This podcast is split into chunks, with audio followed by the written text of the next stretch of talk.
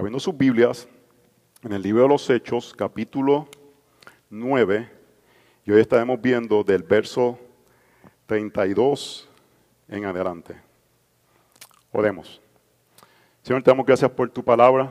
Te damos gracias porque tu palabra es verdad, tu palabra es viva y tu palabra refleja la gloria de nuestro Señor Jesucristo. Y te pedimos esta tarde que por medio de este texto veamos la realidad de que Jesús está en medio nuestro, todavía se mueve y todavía está activamente salvando por medio de obras, prodigios, pero más que importante, por medio de su cercanía y cuidado. En el nombre de Jesús te presentamos este tiempo para gloria de tu Hijo por medio del Espíritu Santo. Amén y amén. Uno puede saber o tener evidencias de la presencia de una persona cercano a uno sin tener que verla. Uno puede saber que alguien estuvo en un lugar o está cerca de uno sin tener que ver a la persona. Le voy a dar diferentes e-, ejemplos. Yo no tengo que saber que mis hijos estuvieron en ciertos cuartos porque cuando llego las luces están prendidas. Ellos tienen como que un problema que no pueden hacerle así a los switches y apagar las luces. Ellos pueden hacer así y prenderlas, pero hacerle así como que tienen un problema. No sé si otros padres tienen ese problema con sus hijos. Pareciera que prenderlo estos saben hacerlo, pero darle para abajo al switch no saben hacerlo. No, no, no, no, no apagan las luces. Entonces yo subo y yo sé que mis hijos estuvieron en ciertos lugares de la casa porque como ellos no pagan electricidad, dan para arriba, pero no dan para abajo. Entonces yo sé que ellos estuvieron, no tuve que verlos. Katy sabe que yo estuve en el baño si encuentra ropa tirada en el piso. Ella sabe que yo estuve ahí, que mi presencia estuvo en ese lugar, porque hay evidencia, de, hay algunas esposas mirando a los esposos, hay evidencia de que estaba ahí porque la ropa está en el piso. Tú sabes que un hijo tuyo tomó jugo porque dejó así un poquitito. No se sirvió eso último. Dejó lo, eh, eh, eh, por, no votarlo, por no votarlo, no se lo toma completo, lo deja y tú sabes, mira, este fue este cabezón que lo dejó así, mira, no, no, no lo sirve completo. No sabe que la persona estaba ahí sin tener que haberla visto. O galletas o postes que desaparecen sin saber de dónde, dónde salieron. Y es que alguien no sabe quién es la familia, quién fue el que se metió eh, a veces dejan eso mismo. Tú ves que van cortando como que las últimas así, como que poco a poco así, se, y, se ve que lo que dejan es nada, están ahí como que sacando lo máximo de eso. Entonces podemos saber que alguien ha estado en un lugar sin tener que verlo. Luego de la conversión de Pablo, Lucas desea nuevamente convencernos que Jesús está presente en medio de la iglesia aunque no lo veamos. Aunque físicamente no tengamos la experiencia de ver a la persona de Jesús, Lucas quiere dibujar sin lugar a duda, que no haya duda en nuestro corazón, que el mismo que Jesús que caminó en Palestina hace dos mil años está todavía en medio de su iglesia. Y va a utilizar una forma de literatura, de comparación, y va a mostrar milagros similares que ocurrieron cuando Jesús estaba caminando en la tierra, ahora sucediendo por medio de sus apóstoles. Y el punto de eso no es decir, mira qué poder tienen los apóstoles. El punto de esos textos es decir, el mismo Jesús que caminó en medio nuestro todavía está en medio de la iglesia. Y ese mismo Jesús que estuvo con los apóstoles en la iglesia primitiva, hermanos, todavía está en medio nuestro está aquí con nosotros en ese momento. Yo no sé ustedes, desde que estamos predicando hecho, mi fe, mi corazón, de que cada domingo que vengo Jesús va a estar con nosotros, ha crecido. Es como que, como que yo lo sabía, pero ahora como que estoy más consciente de que cuando vengo el domingo a la iglesia, voy a estar con Jesús, porque Él ha prometido estar presente con nosotros. Los apóstoles eran una extensión del ministerio de Jesús y por consiguiente los que mantienen la enseñanza apostólica extienden el ministerio de Jesús y muestran que Jesús todavía está en medio de ellos. En la pandemia, hermanos, y los disturbios sociales del año pasado, pudimos ver diferentes textos que yo creo que nos ayudaron a caminar esos momentos. Vimos a Isaías, vimos que Jesús reina y gobierna y es el siervo sufrido que va a traer salvación en medio de un mundo lleno de pecados. Vimos primera de Pedro que no debemos ser sorprendidos por la tribulación y tenemos una esperanza futura. Vimos Eclesiastés, un mundo caído donde podemos hacer todas las cosas perfectamente bien y cosas pueden salir mal. Pero estamos viendo en el libro de los Hechos que el libro de los Hechos nos da un propósito en medio de un mundo dificultoso. Y ese propósito es expandir el reino de Jesús que todavía está en medio de nosotros. Todavía, hermano, si usted no dice amén, me voy a, me voy a dentro de ustedes. Jesús está en medio de nosotros. Jesús está en medio de nosotros, hermanos. Si usted se queda ahí, Jesús está en medio de nosotros. Yo, yo le aseguro, aunque sea Biden, entra por ahí, todo el mundo va a decir, mira, ahí está Biden, ahí está Biden. Jesús está en medio de nosotros, hermanos. Él está aquí. Y eso debe traer un gozo, una esperanza, una certeza a nuestro corazón de que Jesús, el mismo que vino y se hizo hombre para traer salvación, está caminando en medio de nosotros. La misión sigue adelante, hermanos, no porque nosotros seamos algo especial, es porque Jesús habita en medio de su iglesia. Así que vamos a leer Hechos capítulo 9 del verso 32 en adelante. Esta es la perfecta palabra de nuestro Dios. Y mientras Pedro viajaba por todas aquellas regiones, vino también a los santos que vivía en Lidia. Allí encontró a un hombre llamado Eneas que había estado postrado en cama por ocho años, porque estaba paralítico. Y Pedro le dijo, Eneas, Jesucristo te sana, levántate y haz tu cama. Y al instante se levantó todos los que vivían en Lidia y en Sadón lo vieron y se convirtieron al Señor. Había entonces en Jope una discípula llamada Tabita, que traducida al griego es Dorcas. Esta mujer era rica en obras buenas y de caridad y que hacían continuamente. Y sucedió que en aquellos días se enfermó y murió, y lavando su cuerpo lo pusieron en un aposento alto. Como Lidia estaba cerca de Jope, los discípulos, al oír que Pedro estaba allí, le enviaron dos hombres rogándole no tardes en venir a nosotros. Entonces Pedro se levantó y fue con ellos.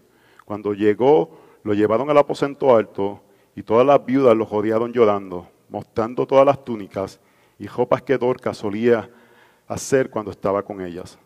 Mas Pedro, haciendo salir a todos, se jodilló y lloró y volviéndose al cadáver dijo, Tabita, levántate. Y ella abrió los ojos y al ver a Pedro se incorporó. Y él le dio la mano y la levantó y llamando a los santos y a las viudas la presentó viva. Y esto se supo en todo Jope y muchos creyeron en el Señor. Y Pedro se quedó en Jope muchos días con un tal Simón, curtidor. Esta es la palabra de nuestro Dios. Hermanos, yo creo que es claro y hemos visto a través del libro de los Hechos que el fin, el final, el propósito, la razón de los milagros no es un beneficio personal. Obviamente la persona que recibe el milagro recibe un beneficio personal, pero el fin no es el milagro en sí para darle un beneficio a una persona. Nuevamente, esa persona recibe un beneficio, pero vemos constantemente que es para la expansión del Evangelio. Vemos en el texto que dice, y esto es una narrativa, lo que concluye cada sección es diciendo, y muchos creyeron. No dijeron, y otros recibían más milagros y todo el mundo se le hacía su milagro y pedían su milagro y su solicitud de milagro era, eh, era completada. No era, que, eh, no era un énfasis en los milagros, sino que era un énfasis en que la misión se iba expandiendo, que el milagro, el fin, el propósito, nuevamente no estamos negando que Dios puede utilizar esas cosas para bendecir a una persona individualmente, pero el propósito mayor de acuerdo al texto, es para que el Evangelio se mueva, siga moviendo hacia adelante. Para que el Evangelio continúe siendo esparcido. Cuando uno lee una narrativa, el final de la narrativa usualmente nos dice el propósito, porque está presentando eh, como la resolución del problema.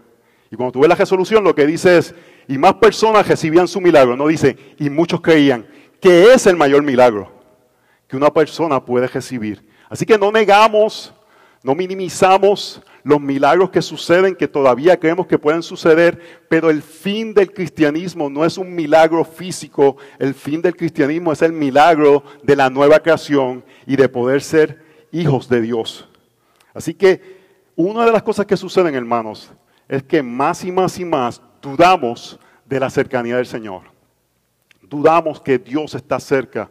Hacemos la iglesia, hacemos la comunión de los hermanos sobre tradición, sobre cosas que hacemos y no, no creemos y no afirmamos la realidad que Dios está con su pueblo. ¿Cuántos dicen amén? Yo voy a empezar a decirme, porque si yo les digo que Dios está aquí y ustedes se quedan como están, voy a hacer un culto evangelístico a ver si se convierten. Hermano, Jesús está aquí.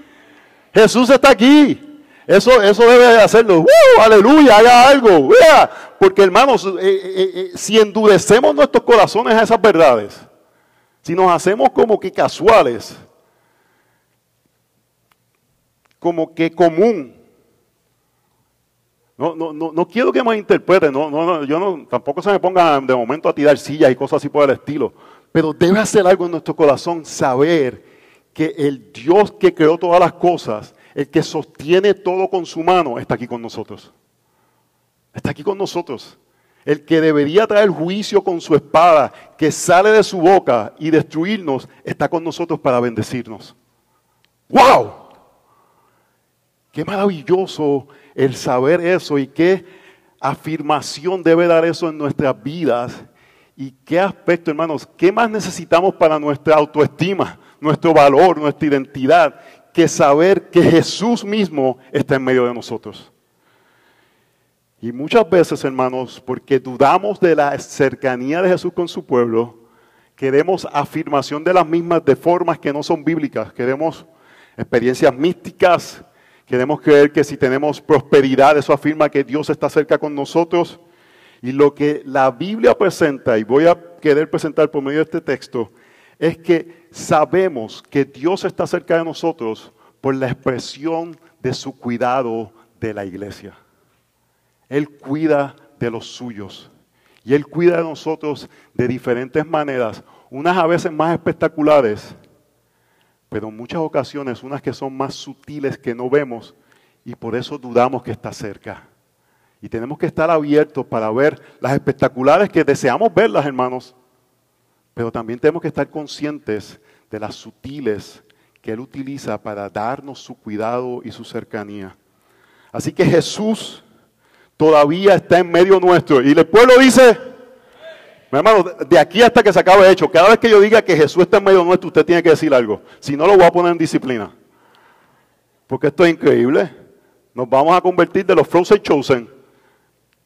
No, no, no, no quiero ser de, ¿verdad? de los locos, de que están como que, pero hermano, Jesús está en medio nuestro y todavía es Señor sobre la enfermedad, sobre la muerte y por ende sobre el pecado y Él cuida de su iglesia. Voy a repetir eso, hermanos. Jesús todavía está en medio nuestro y todavía es Señor sobre la enfermedad, sobre la muerte y por ende es Señor sobre el pecado y por ende, el siguiente, Él cuida de nosotros. Número uno, Jesús sana a los suyos.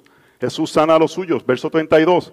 Y mientras Pedro, Pedro viajaba por aquellas regiones, vino también a los santos que vivían en Lidia y allí encontró a un hombre llamado Eneas que había estado postrado en cama por ocho años porque estaba paralítico. Ve, es una, es una narrativa y tienes un problema. ¿Y cuál es el problema? Ese hombre estaba paralítico.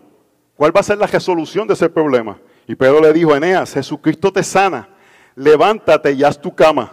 Y ese es el punto culminante, ese es el clima, ¿qué va a pasar? Y al instante se levantó. Y ahora nos da la resolución.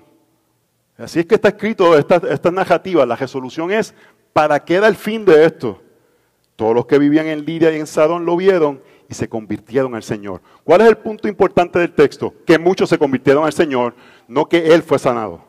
La sanidad es un medio en ese momento para la expansión del Evangelio, para la misión principal de la iglesia, que sea por medio de sanidades o de otros medios, el Evangelio continúa hasta adelante. ¿Hace sentido lo que estoy diciendo hasta ahora? El punto no es la sanidad, hermanos, que es importante, y creemos que todavía Dios sana, todavía Dios sostiene, es la conversión de las personas.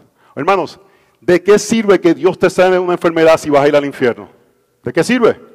De que Dios te sane como aquellos, aquellas personas que Jesucristo los sanó y solamente uno regresó hacia Él. Recibieron la sanidad, pero olvidaron lo más importante, que era la persona de Jesús.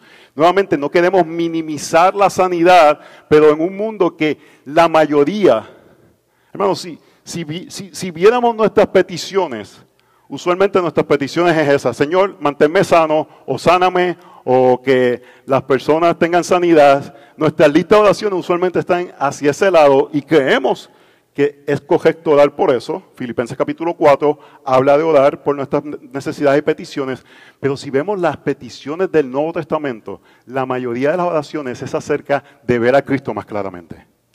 Así que nuestras oraciones principalmente deben ser para que Cristo sea reflejado en nuestras vidas, para que podamos ver su gloria, para que podamos ver su majestad. Y si tienes la oportunidad, Señor, sáname.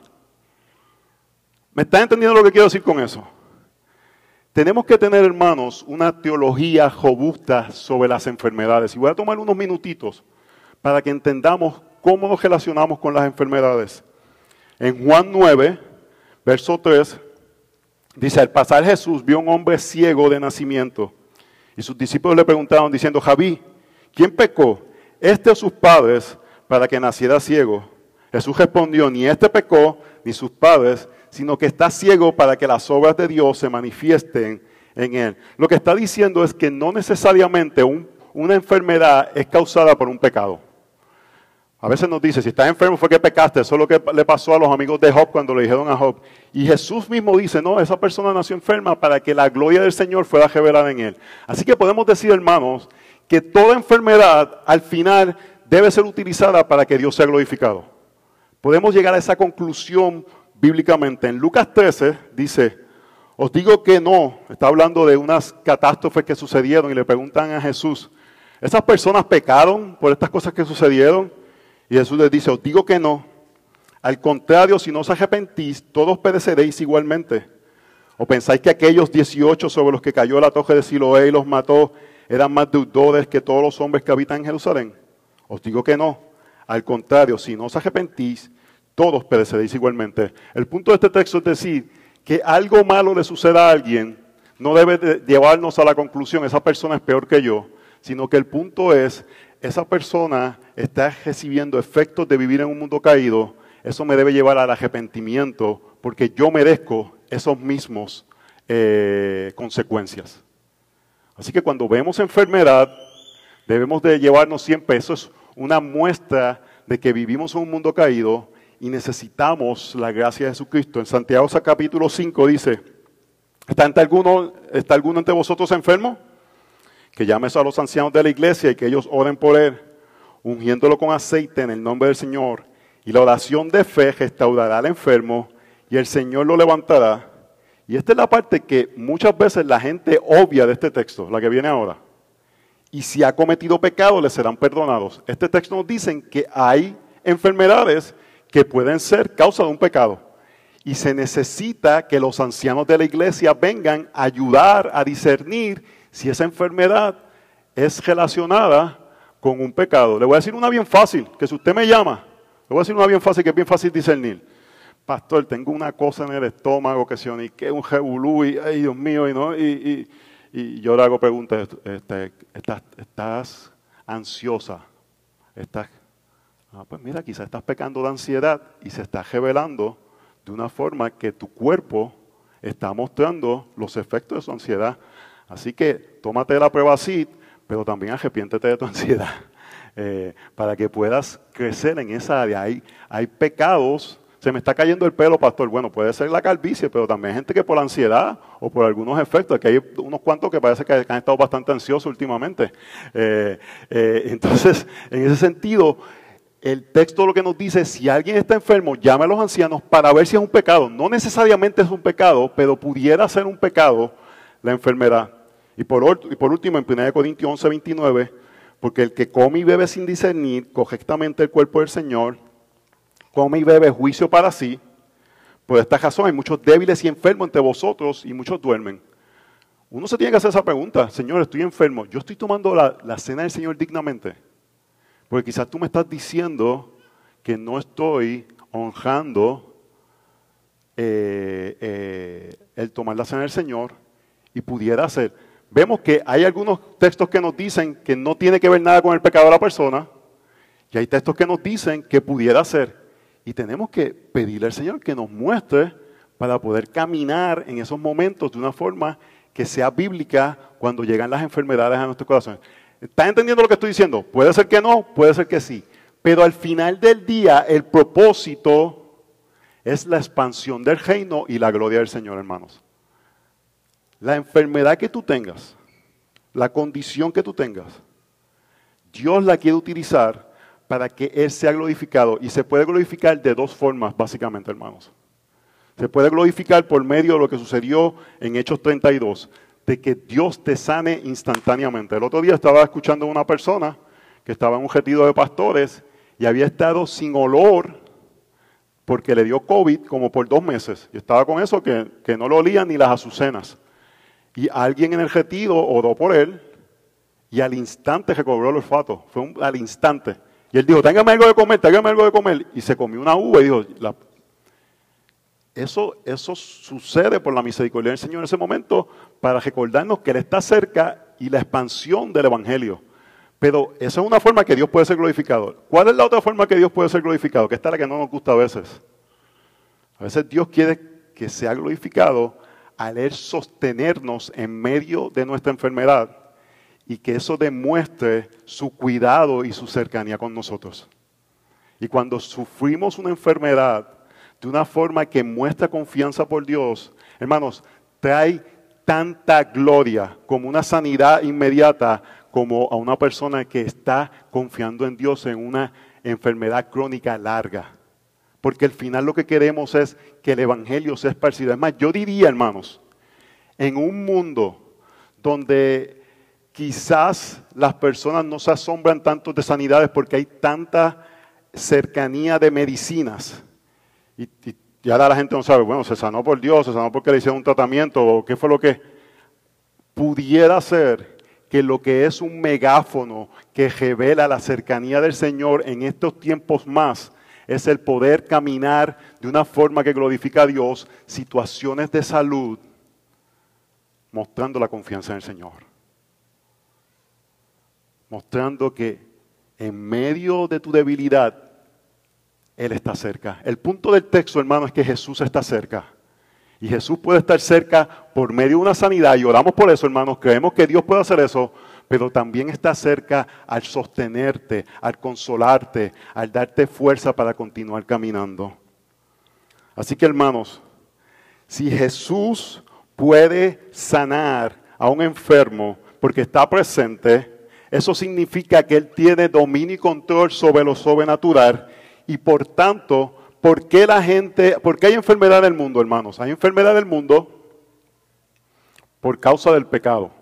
Uno de los, de los efectos del pecado fue que entró la enfermedad con él mismo.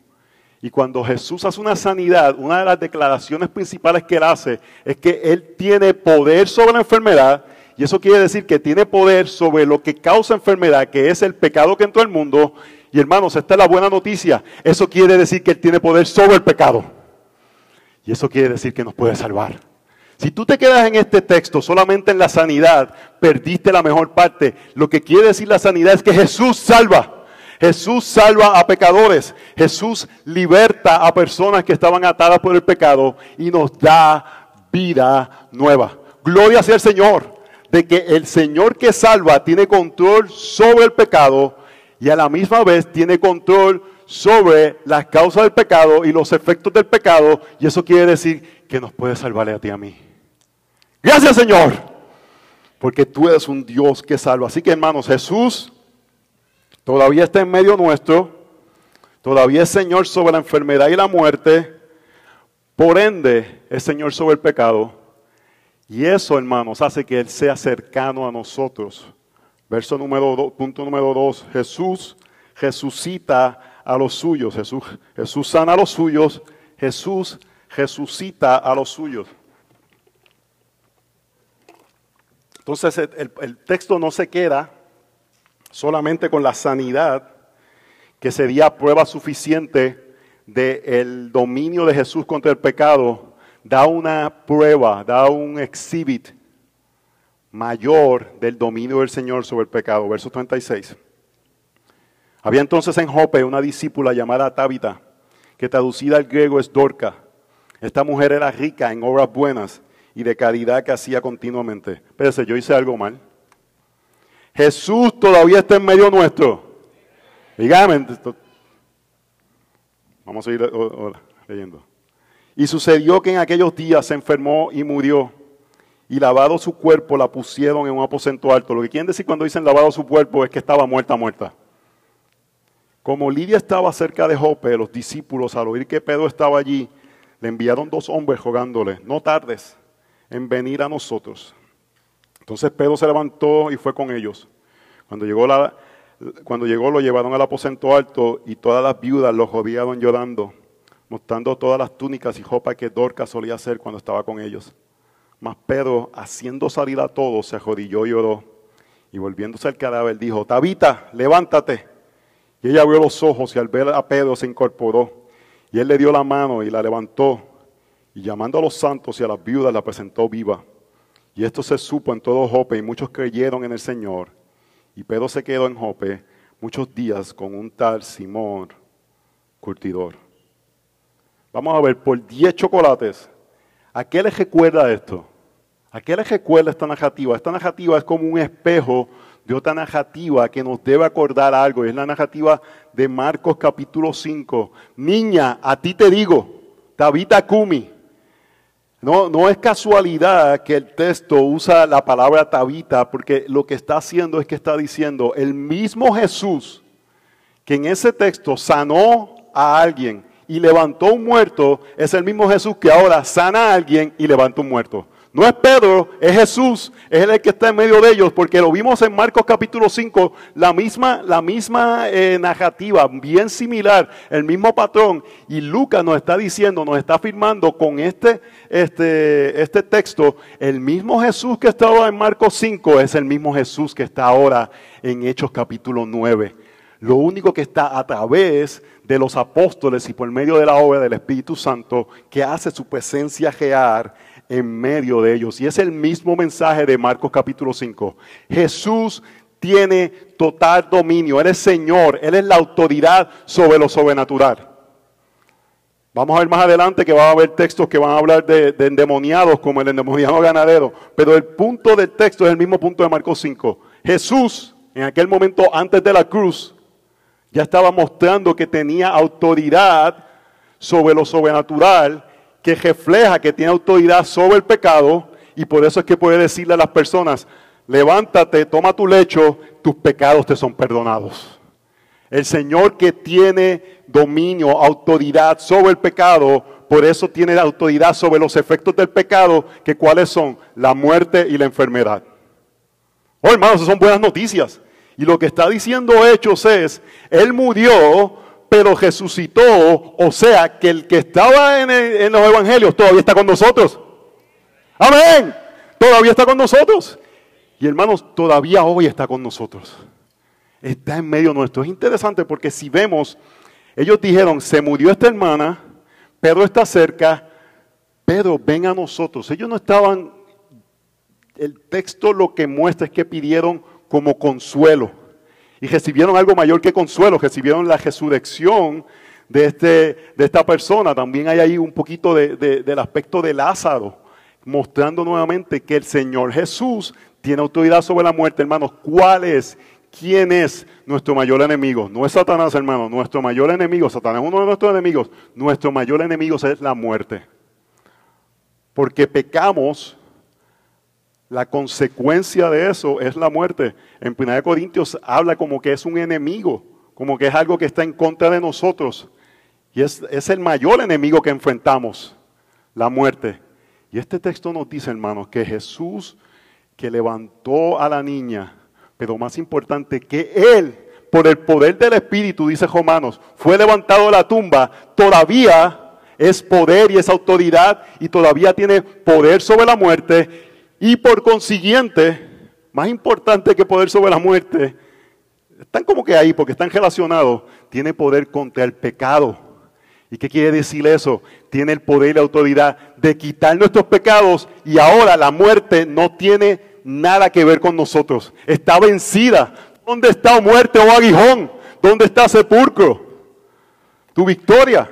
Porque el Señor ya tiene la victoria y Él es el que puede hacer que una persona muerta vuelva a la vida y hace eso mismo con nosotros que estábamos muertos en nuestros delitos y pecados y nos vuelve a la vida. Y esa es nuestra esperanza, hermanos, de que vamos a tener vida eterna de que vamos a resucitar, de que el Señor que todavía tiene autoridad sobre la muerte está con nosotros. Oh hermanos, al final del día no es acerca de mi, de mi milagro. la gente le encanta decir, yo, yo estoy pidiendo por mi milagro. Eso es, yo entiendo, hermanos, el Señor quiere hacer cosas por nosotros, quiere bendecirnos, pero más importante es que Él tiene no la autoridad de darme un milagro, Él tiene la autoridad de salvarme,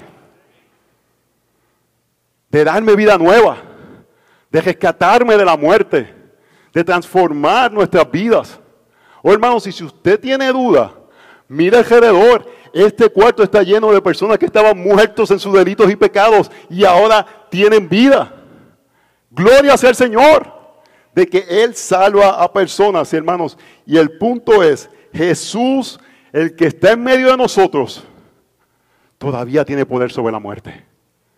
Hermanos, eso son buenas noticias. ¿Y ustedes saben cuándo son buenas noticias esos? En medio de una pandemia. Esas son buenas noticias.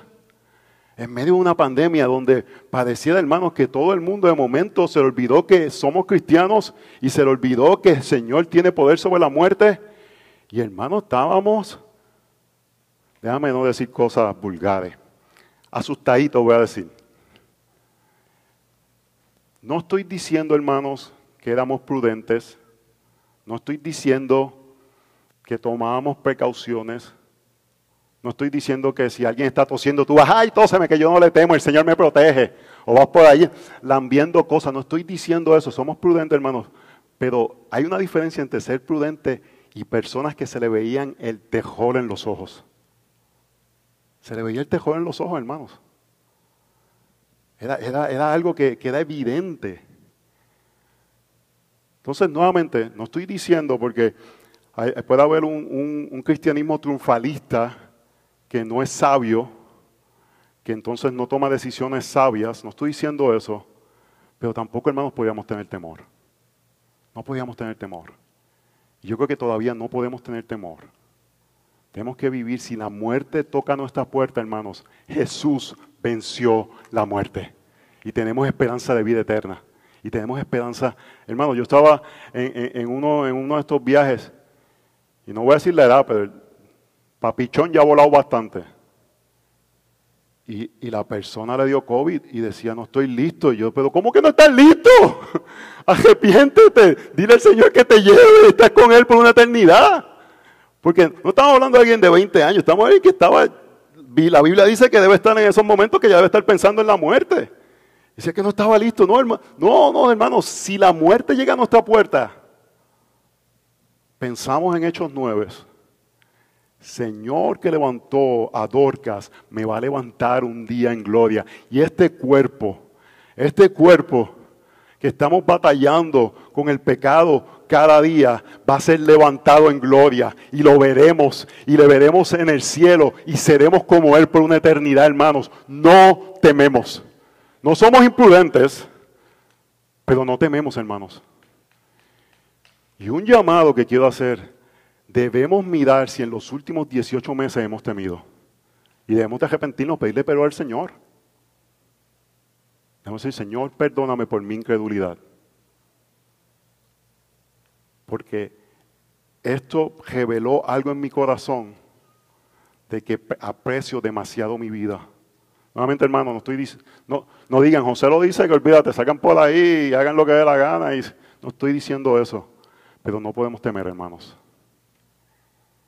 Y podemos tener diferentes, no estoy diciendo, podemos tener diferentes eh, riesgos que tomamos, precauciones, hay personas con diferentes condiciones. Eso es diferente a ser motivado por el miedo.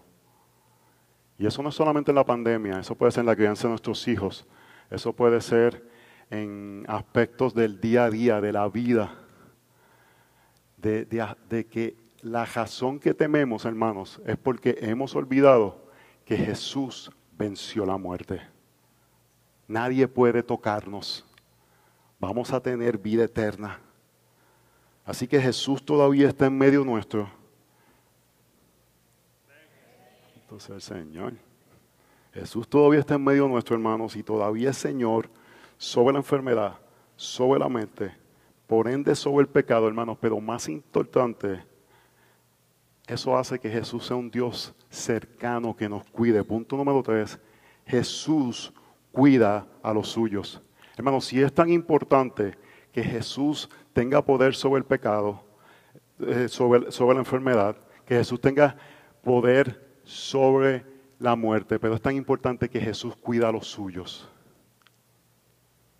Yo creo que si nos dieran a escoger diríamos, no, no, ¿qué superpoder tú quisieras que Dios tuviese contigo, que, no, que, que me sanara de toda enfermedad?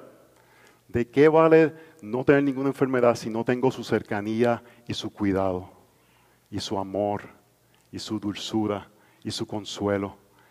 Y este texto nos muestra, hermanos, que Jesús está cerca de nosotros, pero vamos a ser sorprendidos cómo se ve esa cercanía del Señor. Vamos a ver el verso 32 y el verso 43. Y mientras Pedro viajaba por aquellas regiones, vino también a los santos que vivían en Lidia. Y verso 43. Y Pedro se quedó en Jope muchos días con un tal Simón curtidor. Hermanos, los milagros en este texto son importantes.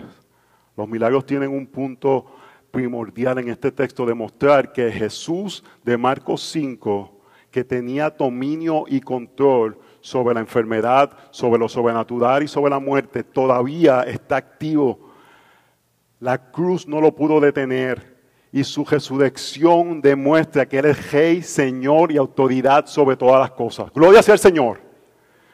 Pero este texto también muestra una parte tierna y cercana de nuestro Dios, que es un Dios que cuida a los suyos y es cercano a los suyos. Y principalmente eso sucede, hermanos, por medio de la iglesia, por medio de cada uno de nosotros, por medio de la cercanía de unos con otros. Vemos el milagro, pero vemos también el cuidado personal de Jesús por medio de la iglesia.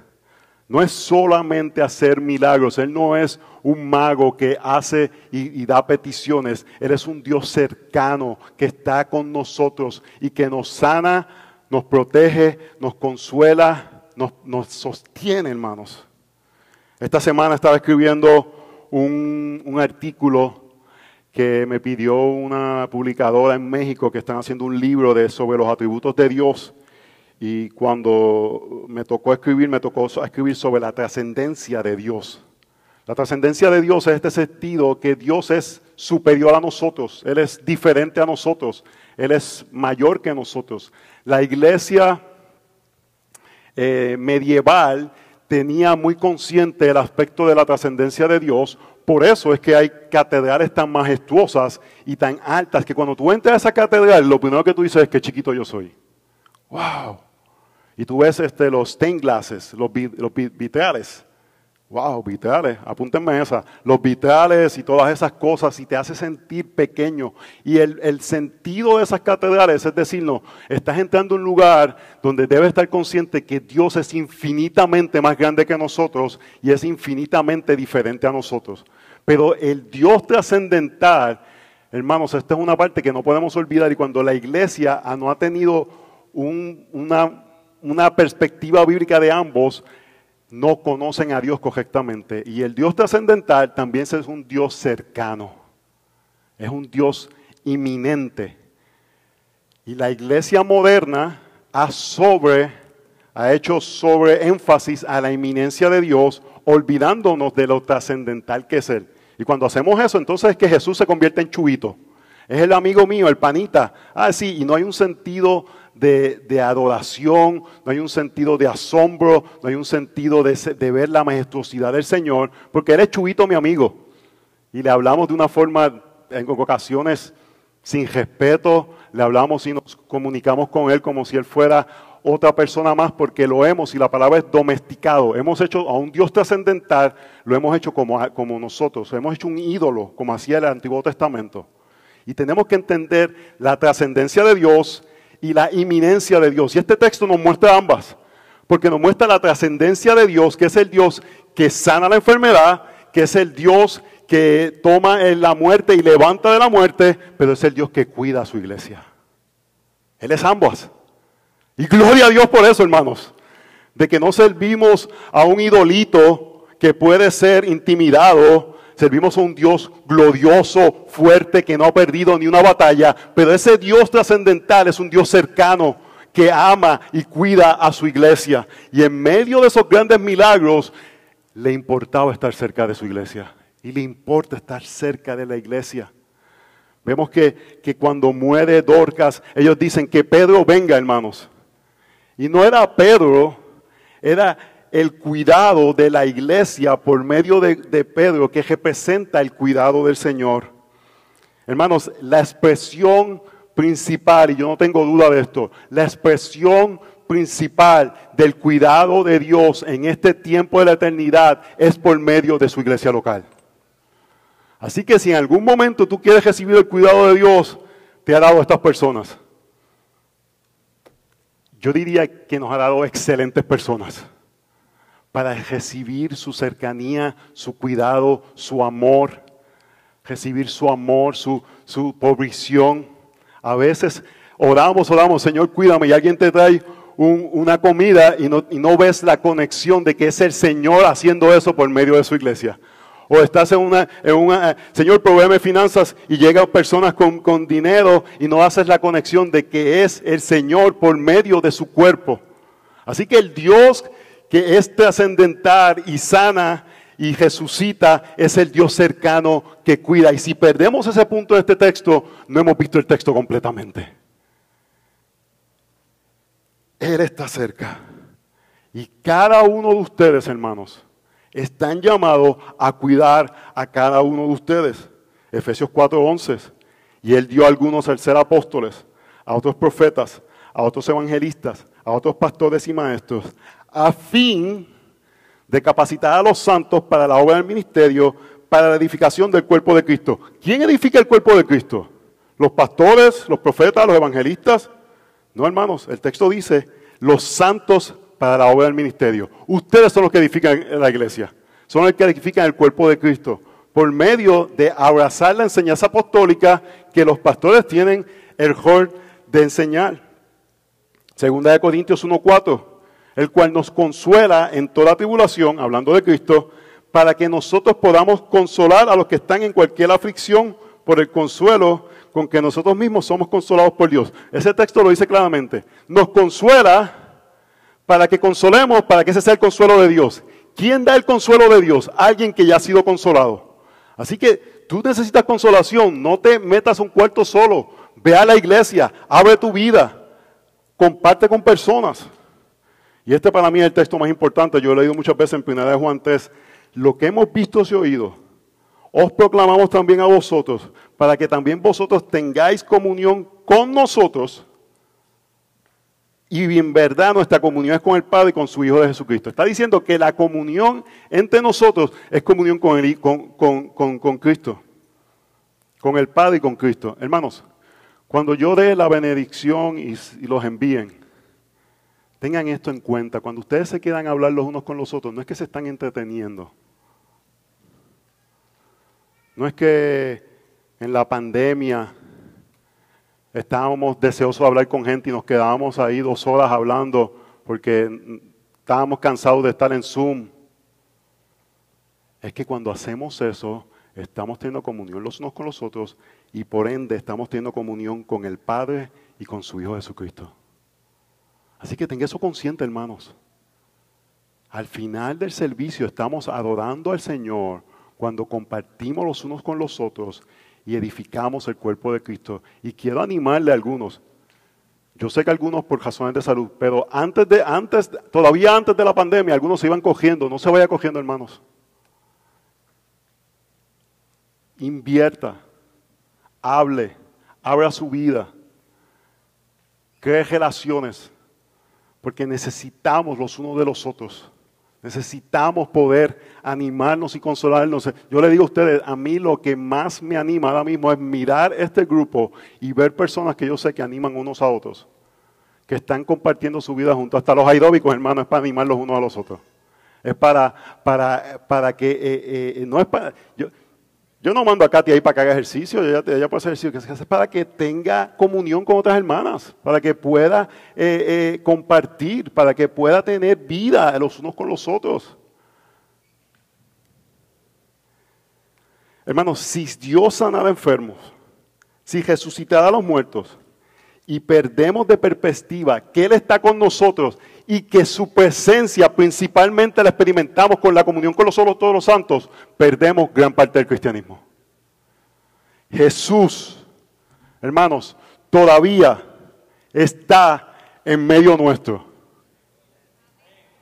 Lo voy a decir otra vez. Jesús todavía está en medio nuestro. Y todavía es Señor sobre la enfermedad y sobre la muerte. Por ende, sobre el pecado. Por ende, Él salva. Y porque Él salva, somos parte de su cuerpo, hermanos. Oh, no demos por sentado lo glorioso que experimentamos cada domingo y vemos a todos estos hermanos con sus defectos y virtudes que el Señor ha rescatado de vida a muerte para extender su cuidado a nuestras vidas. Cuando tú le dices, Señor, cuida de mí, tú le estás diciendo, usa a todos estos hermanos imperfectos para hacer ánimo a mi vida por medio del perfecto Evangelio. Así que hermanos, Jesús domina la muerte.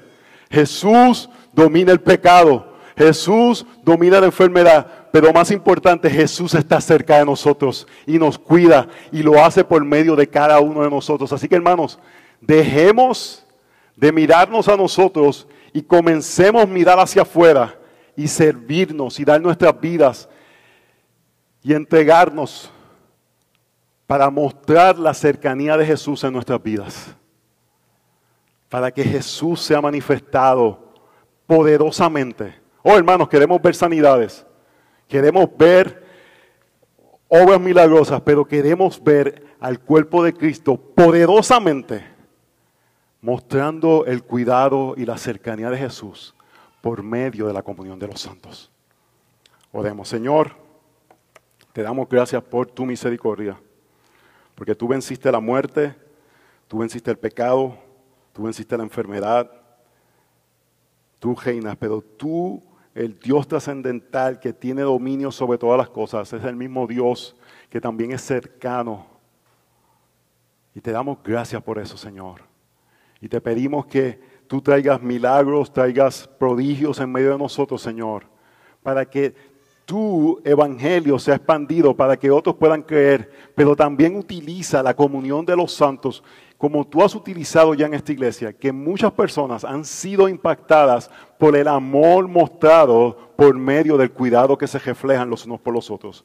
Y continúa utilizando este medio para mostrar que realmente tú estás en medio de nosotros. Oh, Señor, sea por, sea por milagros, queremos ver que tú estás en medio con nosotros, pero también queremos ver que tú estás en medio de nosotros por medio del cuidado extendido los unos por los otros.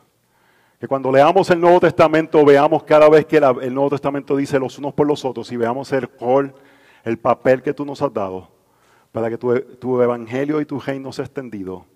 En nuestra oración, en el nombre de Jesús oramos. Amén, amén, amén.